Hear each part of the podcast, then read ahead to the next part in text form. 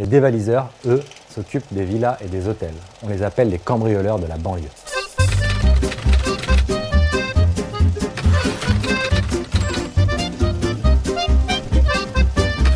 Salut à toi, c'est Jérémy de Gang de Paris. Bienvenue dans ce nouvel épisode. Aujourd'hui, on va parler des différents types de gangsters qui existent chez les Apaches. C'est parti.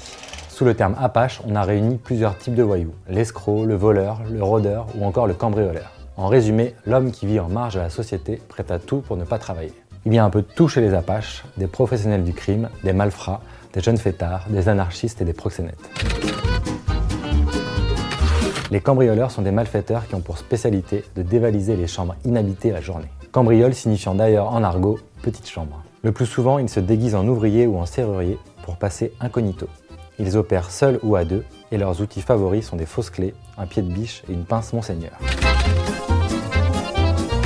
Les dévaliseurs, eux, s'occupent des villas et des hôtels. On les appelle les cambrioleurs de la banlieue. Ils fonctionnent en bande organisée et ne laissent rien après leur passage.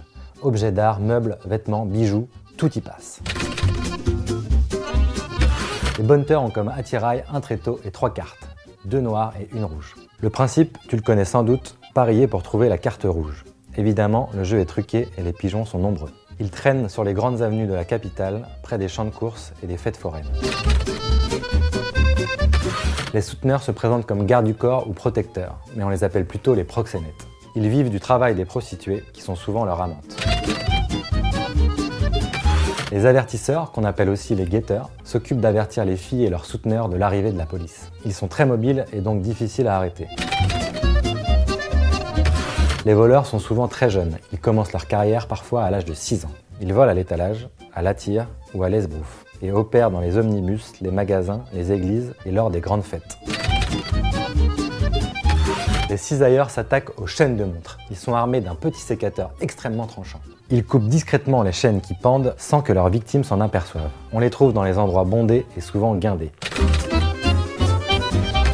Certains faux monnayeurs fabriquent et d'autres écoulent la fausse monnaie. Ce n'est pas la profession la plus courante chez les Apaches, mais elle est très répandue à cette époque. Certaines fausses pièces sont même fabriquées en plein cœur de Paris. Les griveleurs sont les spécialistes pour faire un bon repas et ne pas le payer. La grivelle, c'est un peu le resto basket d'aujourd'hui.